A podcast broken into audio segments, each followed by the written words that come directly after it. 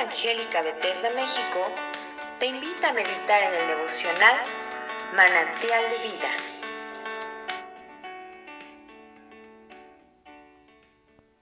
Buenos días, soy el pastor Rafael Monroy y te invito a que juntos reflexionemos en esta mañana en el capítulo 18 del libro de Job. Respondió Bildad suita y dijo, ¿Cuándo pondréis fin a las palabras? Entended y después hablemos. ¿Por qué somos tenidos por bestias y a vuestros ojos somos viles? ¿O tú, que despedazas en tu furor? ¿Será abandonada la tierra por tu causa y serán removidas de su lugar las peñas? Ciertamente la luz de los impíos será apagada y no resplandecerá la centella de su fuego. La luz se oscurecerá en su tienda y se apagará sobre él su lámpara. Sus pasos vigorosos serán acortados y su mismo consejo lo precipitará. Porque red será echada a sus pies y sobre sus mallas andará. Lazo prenderá su calcañar, se afirmará la trampa contra él. Su cuerda está escondida en la tierra, y una trampa le aguarda en la senda. De todas partes lo asombrarán temores y le harán huir desconcertado. Serán gastadas de hambre sus fuerzas, y a su lado estará preparado quebrantamiento. La enfermedad rodeará su piel y a sus miembros devorará el primogénito de la muerte. Su confianza será arrancada de su tienda, y al rey de los espantos será conducido. En su tienda morará como si no fuese suya, piedra de azufre será esparcida sobre su morada. Abajo se secarán sus raíces, y arriba serán cortadas sus ramas. Su memoria perecerá de la tierra, y no tendrá nombre por las calles. De la luz será lanzada a las tinieblas y echado fuera del mundo. No tendrá hijo ni nieto en su pueblo, ni quien le suceda en sus moradas. Sobre su día se espantarán los de occidente, y pavor caerá sobre los de oriente. Ciertamente, tales son las moradas del impío, y este será el lugar del que no conoció a Dios.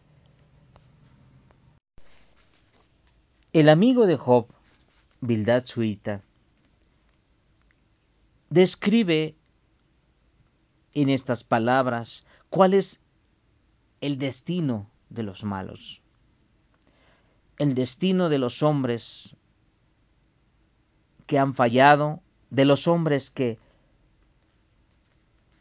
ciertamente viven en maldad, en pecado. Y pareciera ser que más que un discurso de aliento, es, son palabras duras para, para Job. Escuchar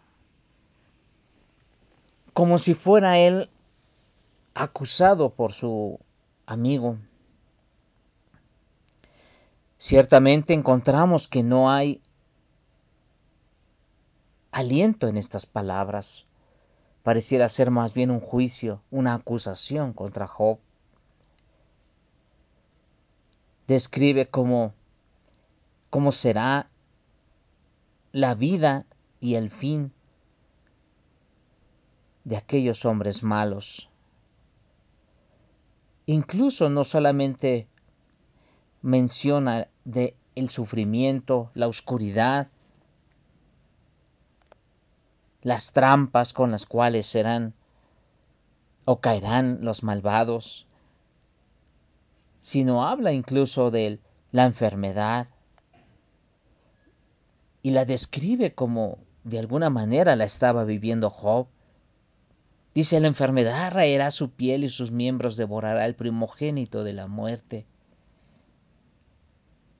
algo muy difícil para escuchar.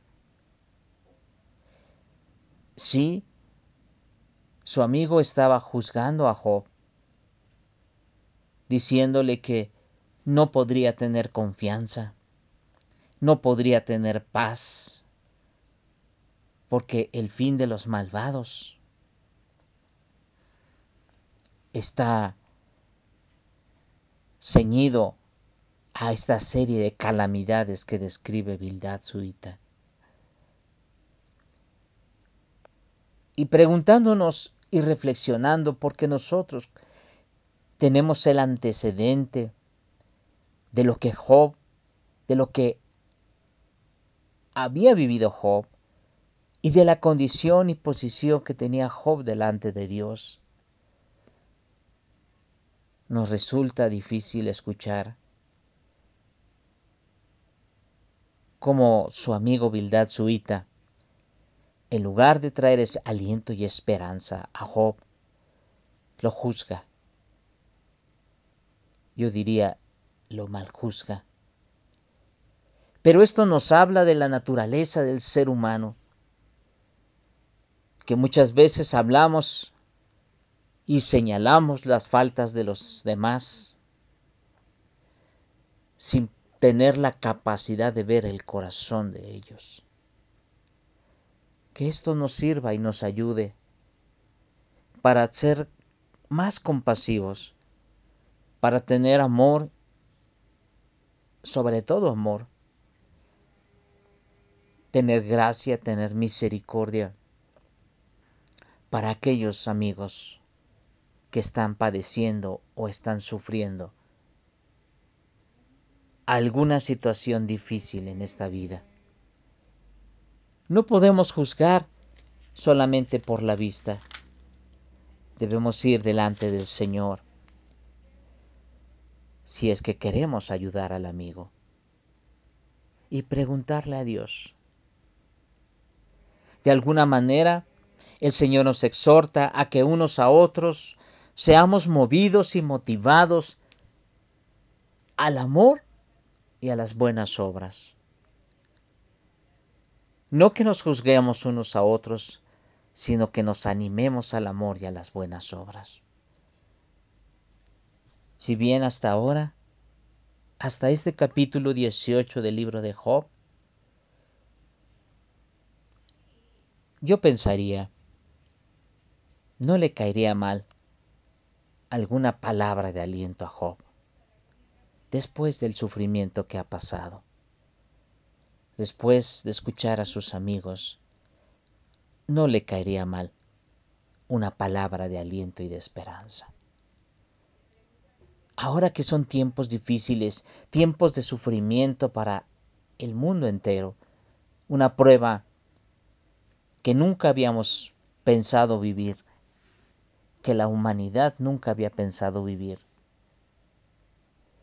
se necesitan palabras de aliento, palabras de fortaleza, palabras de fe y palabras de esperanza. Sí, el mundo ha pecado. La humanidad entera ha fallado. Ha rechazado a Dios.